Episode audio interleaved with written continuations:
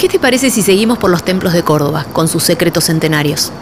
Todavía no salgo del asombro. Y eso que no hicimos ni la mitad del recorrido. ¿Para dónde nos vamos ahora? Nos quedamos en el centro de Córdoba, porque vamos a la iglesia Nuestra Señora del Pilar en la esquina de Maipú y Olmos. Dale, vamos. Todavía la noche nos guarda muchas sorpresas, parece.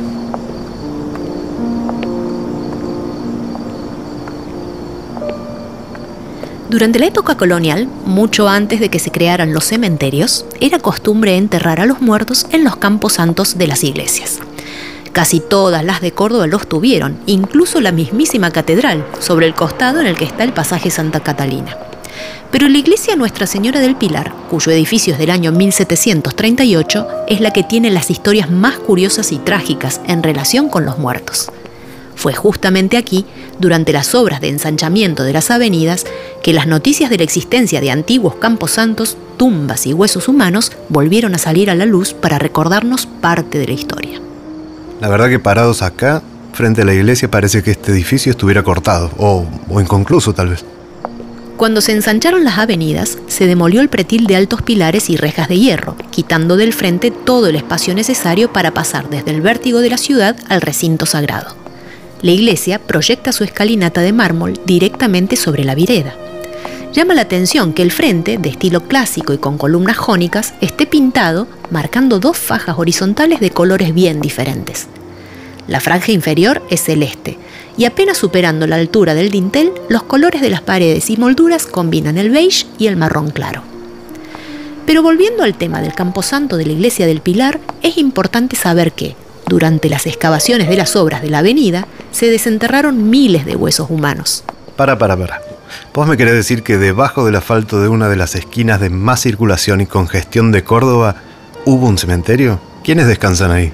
Dicen que existió un informe realizado en 1787 para el rey, donde se detallaba que desde su establecimiento aquí se había dado sepultura a 1.694 pobres y enfermos, unos 10 condenados a muerte y muchos párvulos desconocidos que habían sido arrojados a la puerta de la capilla.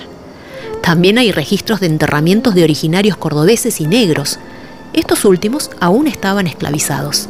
La verdad que me parece increíble. También es cierto que aunque hoy la iglesia está en el corazón de la ciudad, en esa época era una zona marginal, apenas un arrabal. Claro, pero te cuento todavía más.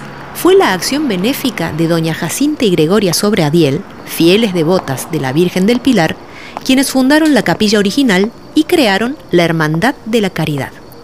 Ellas se encargaron de auxiliar a los pobres, enfermos y condenados a muerte.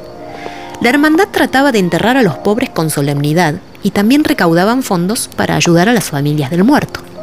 Es interesante saber que en esa hermandad pudieran inscribirse para ayudar indígenas y negros y que una vez reunidos se obviaran los títulos y privilegios. ¿Y cómo eran las ceremonias? Todavía no puedo creer que todo eso pasó acá. Cada mes se turnaban 12 diputados de entierro para cumplir el juramento, a muy buena voluntad, de servir a Dios y a Jesucristo, trayendo en hombros los cadáveres de los pobres para darles cristiana sepultura. La obra fue continuada por el sargento don Fernando Fabro después de 1767. Él formalizó los espacios y servicios de este cementerio especial en una época en la que ya preocupaba a los vecinos el destino de los cadáveres de los pobres. Tan importante y diferente era esta obra que la hermandad terminó siendo más conocida como la Sociedad de los Verdugos. Oh, me encanta ese nombre. Parece hasta para una película. Pero la historia no termina aquí.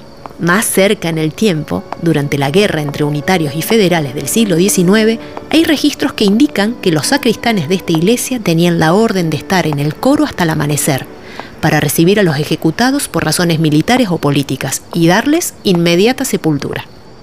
Los huesos y las tumbas encontrados aquí se convirtieron de este modo en parte de la memoria colectiva. La verdad, estoy cada vez más sorprendido con las historias que guardan los templos de Córdoba.